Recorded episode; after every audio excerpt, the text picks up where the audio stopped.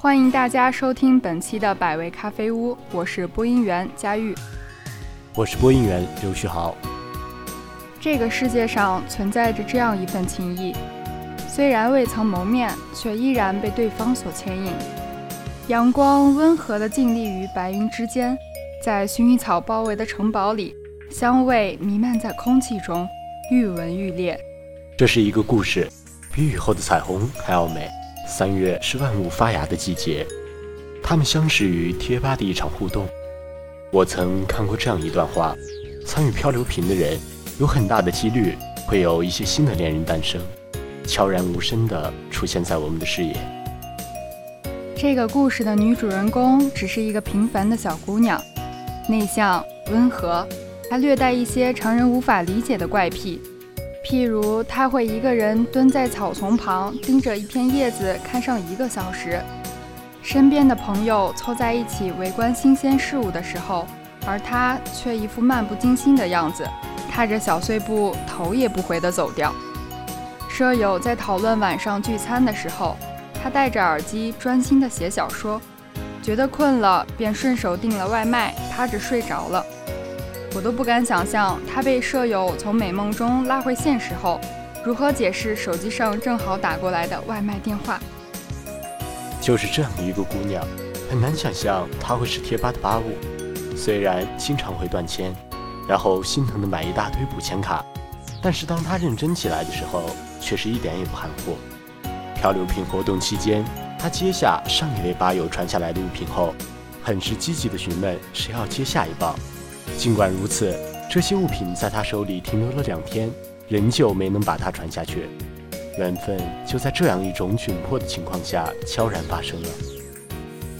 那个男生，暂时就叫他星星吧。星星想接姑娘的这一棒，和他说了好几遍。然而姑娘却固执地说，她想把下一棒传给一位小姐姐。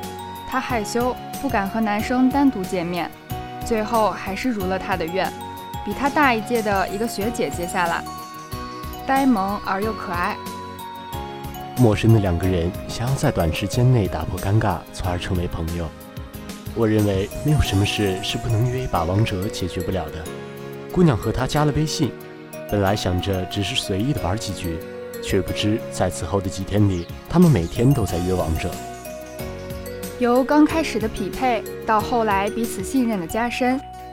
他们开始约排位，两个人总是黏在一起。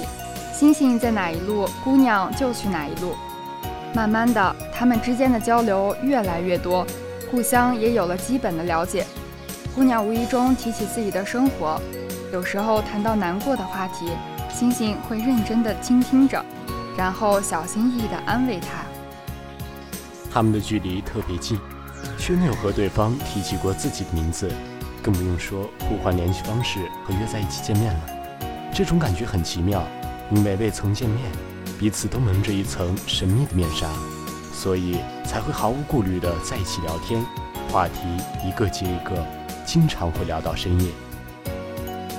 星星说：“和你聊天总是能忘记很多东西，包括时间。”姑娘问为什么，星星却催着她赶紧睡觉。那个时候已经接近凌晨一点。姑娘有一个癖好，那就是喜欢收集一些特别可爱的表情包，而正是这些可爱的图片吸引了星星。让姑娘诧异的是，她竟然把自己曾经发给她的图全部都存了下来。所以，姑娘索性把所有的图片都一次性的发了过去。然而，星星却固执地说：“我要你和我聊天的时候，一张一张慢慢的发给我。”这些小细节被姑娘一点一点收在心里。最让她难忘的是，有一次他们像往常一样约排位的时候开了语音，被队友误认为是情侣。姑娘哭笑不得，却也没有解释。如果说他们有什么关系，姑娘说不上来，只是感觉很微妙。一直到现在，姑娘和星星仍旧没有见过面。姑娘说，她不知道该用哪种心态去见他。又该把对方放在哪个位置？是朋友、男闺蜜，还是爱人？星星告诉他：“我没有给自己定位，也没有给你定位。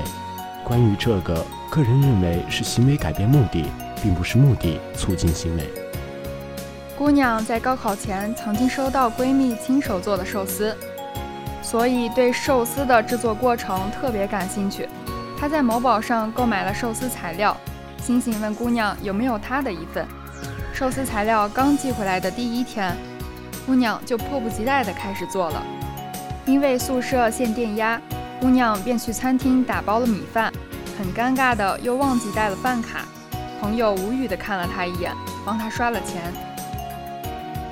等到姑娘回到宿舍，却又遇到了更尴尬的事情，因为没有经验，米放多了，海苔卷了半天，仍然毫不留情的散开了。姑娘怀着忐忑的心情问舍友要不要尝一尝，舍友很坚决的拒绝了她，就这样被华丽的嫌弃。姑娘很难过，转眼间，姑娘便换了一种表情，很强悍的逼迫舍友：“你们必须每个人吃一口。”舍友哑然，为了不浪费姑娘辛苦的劳动成果，一人咬了一小口。但即使这样，姑娘就很满足了。到后来，姑娘做寿司有没有熟练，星星有没有吃到姑娘做的寿司，我们无从得知，因为故事到了这里就戛然而止。我想，姑娘和星星一定会再见面吧，然后很幸福的在一起。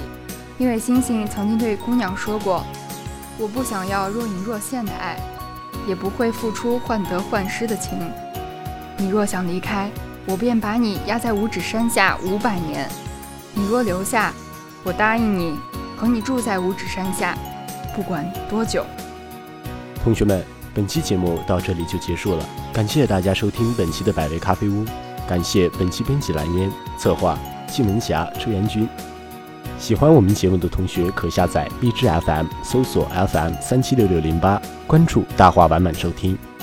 也可以关注我们校园之声广播站的官方新浪微博“信源校园之声广播站”。我们下期再见，拜拜。